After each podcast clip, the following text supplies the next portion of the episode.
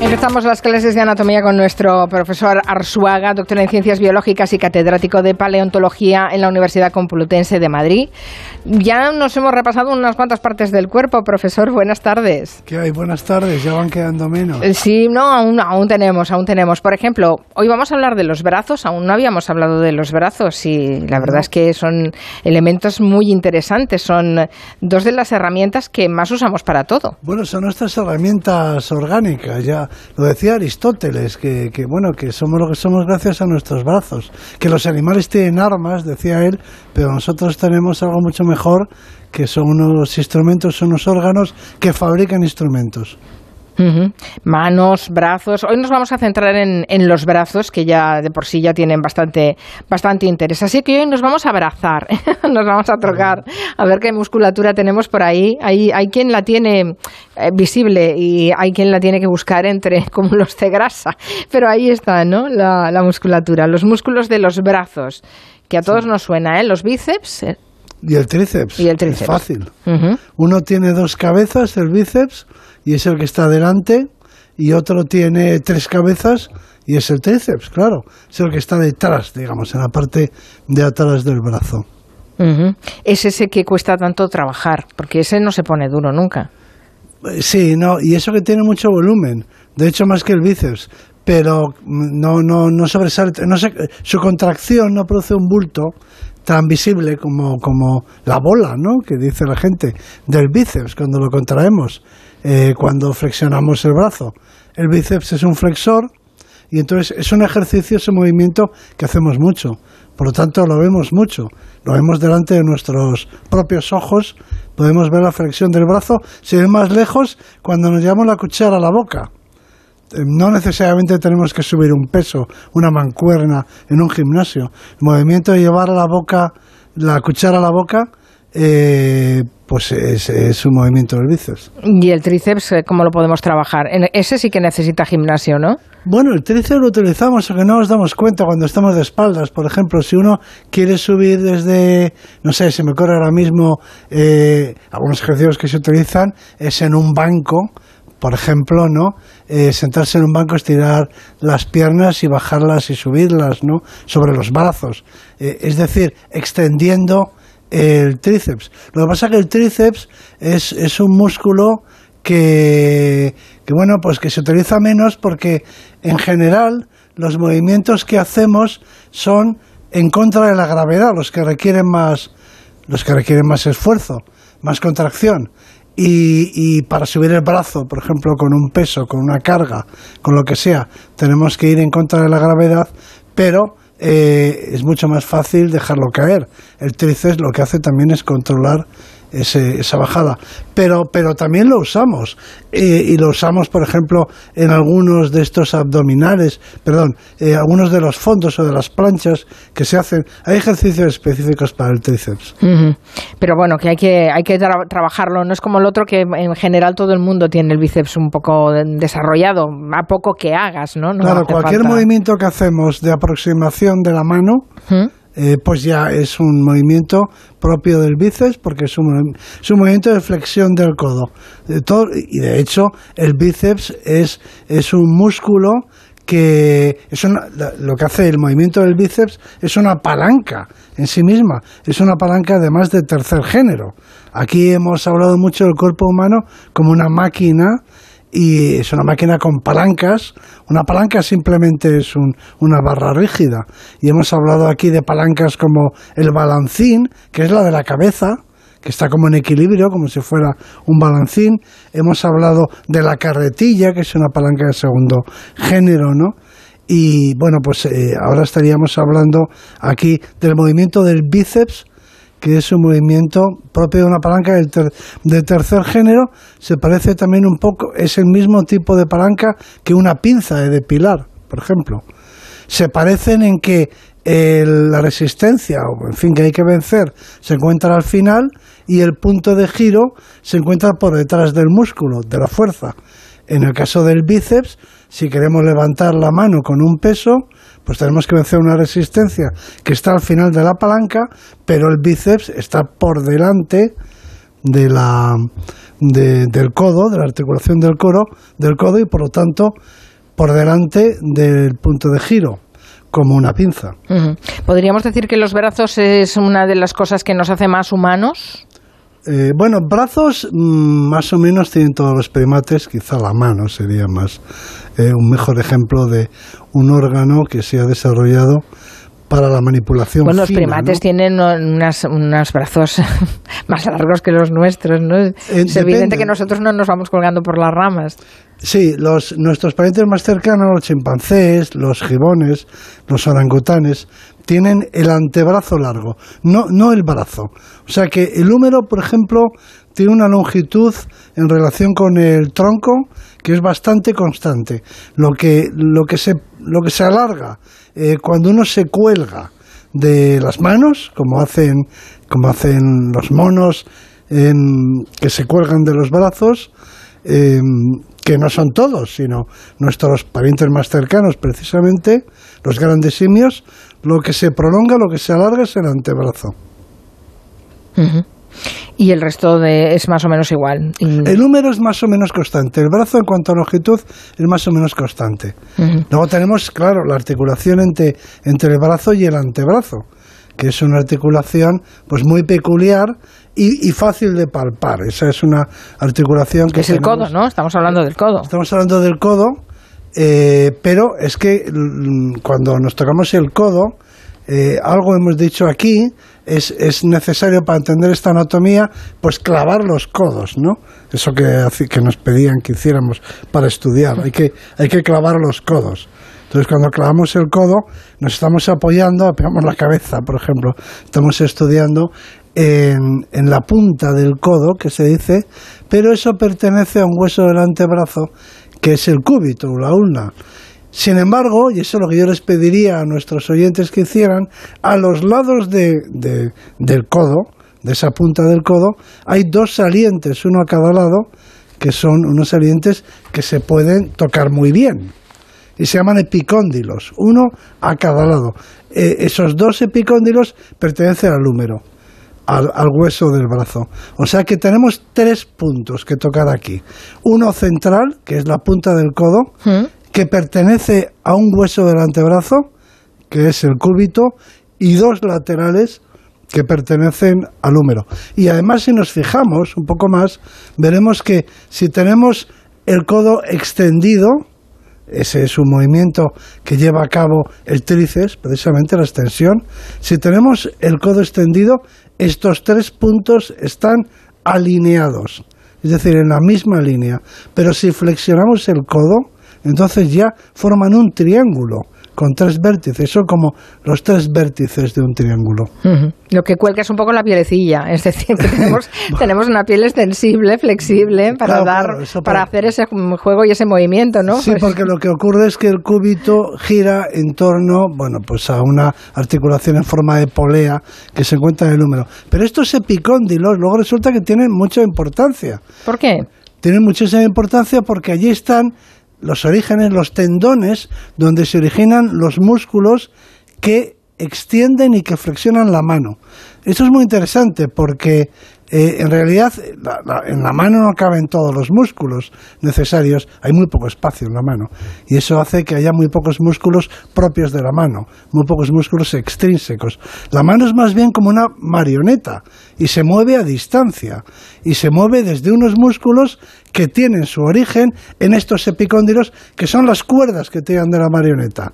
Entonces tenemos el epicóndilo de fuera, el epicóndilo lateral, que ese de lo que se ocupa es de extender la mano, de extender la articulación de la muñeca y también los dedos. Mientras que el otro, el epicóndilo medial, el de dentro, el interno, lo que hace es flexionarla. Es decir, que tiramos desde lejos de la mano y de la muñeca. Y eso es muy interesante. El epicóndilo lateral, el de fuera, es el llamado, produce, se, se produce a veces un dolor que es lo que se conoce como codo de tenista. Entonces, para, para entender por qué se llama codo de tenista, yo creo que es muy, muy didáctico, muy pedagógico, que hagamos el movimiento de dar un golpe de revés, como si estuviésemos jugando al tenis, y damos un golpe de revés. Cuando uno da un golpe de revés, lo que haces es que, bueno, primero has flexionado la muñeca y después la extiendes con un golpe hacia afuera, ¿no? Para dar el revés. Bueno, pues ese movimiento de extensión es el movimiento que llevan a cabo los músculos extensores que tienen su origen en el epicóndilo de fuera y por eso esos tendones se pueden inflamar y producir ese dolor. Y que eso pasa no necesariamente porque uno juegue al tenis, sino no, no, pero le pasa a mucha gente. Pasa todo mucha gente. Sí, el otro cóndilo, el cóndilo interno, eh, también mm, el dolor eh, que se produce en los tendones, la inflamación del tendón común de los músculos flexores, que tienen su origen en ese epicóndilo medial, se conoce como codo de golfista, pero son nombres que se les ponen. Lo interesante, lo pedagógico de todo esto es que al hacer ese movimiento de, golpear como de revés, eh, lo que estamos haciendo es extender la muñeca, que, que está flexionada cuando preparamos el golpe de revés, flexionamos la muñeca. Y luego, claro, eh, el revés consiste en extender la muñeca, como si fuera una catapulta, darle un golpe a la pelota. Y entonces esa es la parte mm, didáctica fácil de entender, como eso requiere de mm, una cuerda, de algo, un tendón, de un músculo que extienda la muñeca que está doblada. Y eso lo interesante es que esos movimientos de la muñeca son movimientos que llevan a cabo no unos músculos que están en la muñeca, sino unos músculos que están en el húmero, muy lejos. Por eso a veces cuando tienes lesiones de muñeca te dicen que fortalezcas los brazos. Cada vez que hablamos de brazos todo el mundo se piensa o imagina esos, como ese emoji ¿no? de fuerza de, del, músculo sacando bíceps. Em, hemos puesto a Eulalia Rosa a investigar sobre los ejercicios y el esfuerzo de, hacer brazos. Pero si me dan dos minutos que nos lo cuente. ¿Le parece, profesor Dos minutos y volvemos. Y en la cena de empresa de este año sortearemos un viaje a las Bahamas. Y vamos a regalar seis coches y un apartamento en Torrevieja. Y habrá un jamón de tujamondirecto.com para cada uno. Si quieres triunfar con tus empleados, tujamondirecto.com 984 1028. Los tengo en el sobre. La ONCE presenta el nuevo Rascalink, el primer rasca que compras a tu vendedor de la ONCE o en un punto de venta y que se juega con el móvil. ¿Rascar mi móvil? ¿Con la foto de mi perrita Luna disfrazada de princesa? Jamás de los jamases. No, se rasca el boleto, se escanea con el móvil para jugar a uno de los tres divertidos juegos disponibles. Y si ganas un premio, tienes que llevar el boleto al punto de venta para cobrarlo. Bueno, pero a mi Luna no la rasca nadie. ¡Guapa! Nuevo Rascalink de la ONCE. Gana hasta 100.000 euros mientras juegas. A todos los que jugáis a la 11, bien jugado. Juega responsablemente y solo si eres mayor de edad. Protege tu hogar con la alarma de Movistar Prosegur que en caso de incidente te avisan en menos de 29 segundos y llaman por ti a la policía. Y para emergencias tienes el servicio Vigilante Acuda. Llega el Black Friday con esta super oferta de 4,90 euros al mes durante 6 meses. Sí, 4,90 euros al mes contratándola hasta el 30 de noviembre. Infórmate en tiendas Movistar o en el 900 200 730. Soy David de Carlas. ¿Tienes un impacto en tu parabrisas? Ya llevas días con esto, ¿no? Ah, es pequeño, no pasa nada. Pues puede romperse si no lo reparas. Pide cita directamente en carlas.es y en 30 minutos repararemos tu parabrisas. Carglass cambia, Carglass repara.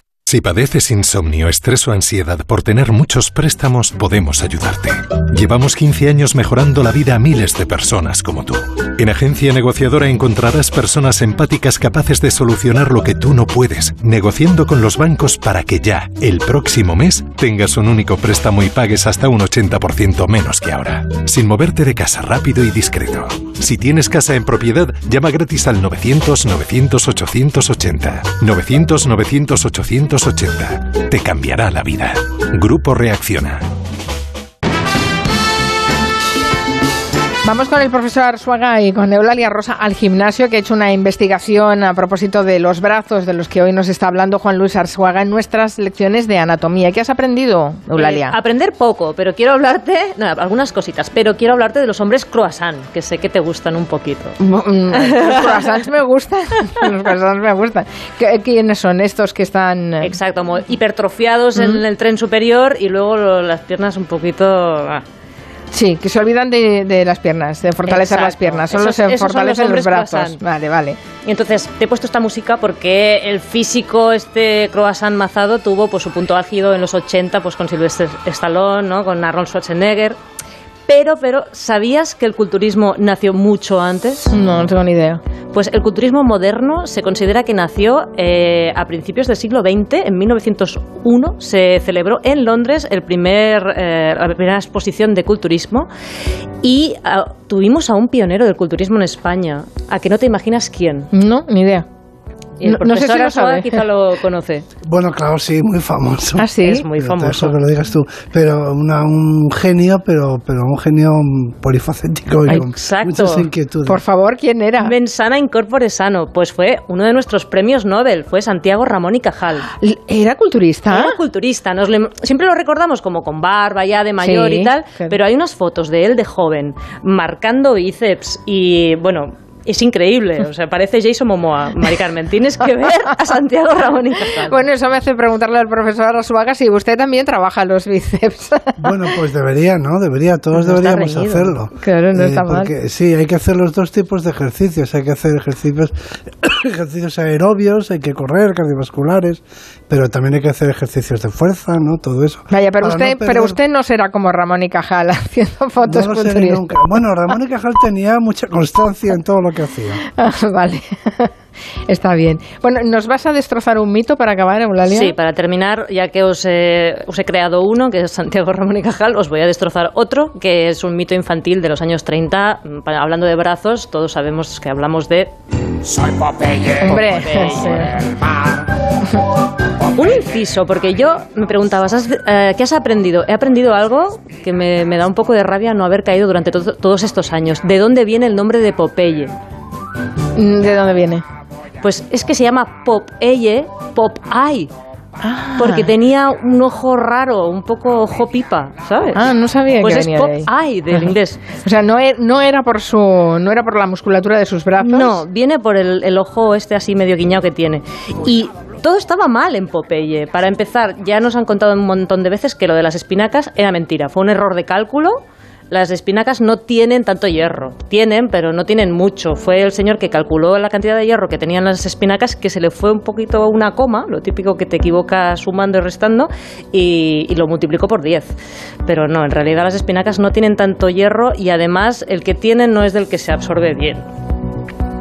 Y esos brazos son hipertrofiados. Y esos brazos están mal, porque si te fijas, Popeye tiene como los bracitos muy, muy, muy estrechitos y luego de repente el antebrazo lo tiene hinchado, pero una hinchazón que parece realmente algo doloroso. Y he descubierto que hay un síndrome médico que se llama el síndrome de Popeye. Eh, es- yo lo del codo de tenista lo había oído, pero el síndrome de Popeye no. ¿Y usted, profesor? No, yo tampoco. De, de todas formas, lo que tiene Popeye es el antebrazo muy ancho. Exacto. Eso se encuentra en los neandertales, por ejemplo. Ah, sí. Y, sí, y porque eso se debe a que tienen muy curvados los dos huesos del antebrazo, que son el radio y el cúbito. Cuando los tienes mu- mucho desarrollo muscular, se curvan mucho y eso es lo que da esa forma al antebrazo tan ancha, como de pinza, ¿no? Ujú, qué curioso. Pues en el síndrome de Popeye se produce cuando tienes un desgarro del tendón del bíceps. Eh, normalmente el, el- suele ser la- el largo que se desengancha de arriba y entonces al quedar no, no quedar el músculo estirado se queda aquí como, como colgando y te hace esa forma tan característica de Popeye, ¿no? Como un bulto aquí redondito. Digamos que no es lo deseable. Que, No es lo que deseable. tengamos unos brazos tonificados y musculados bien, pero bien, dentro de La parámetros conclusión normales. es que Popeye tenía el tendón del bíceps roto. Yo no sé si el profesor Arzuaga alguna vez se ha roto un brazo o ha tenido algún problema en alguno de los brazos. Hombre, no, graves, tengo que decir, se me salió el hombro y todavía me da problemas, se me salió el hombro, sí. sí, sí, sí. Entonces, Pero entonces sabrá de lo que le hablo, porque cuando tienes una lesión en un brazo que no puedes mover ese brazo, vas torcido. Es, es curioso, pero los brazos te hacen ir recto, te compensan el movimiento y esto no, No, te das claro, cuenta hasta que no tienes una brazos. lesión. Se anda con los brazos. Sí, sí, se anda El- con los brazos, efectivamente. Y con todo el tronco, claro, Sí, porque sí, con- sí. es la forma de controlar el, el momento de inercia del cuerpo. Mm, Porque si no contrarrestásemos el movimiento de las caderas al andar eh, con un movimiento contrario del tronco y de los brazos, eh, pues entonces no controlaríamos eh, la marcha propiamente.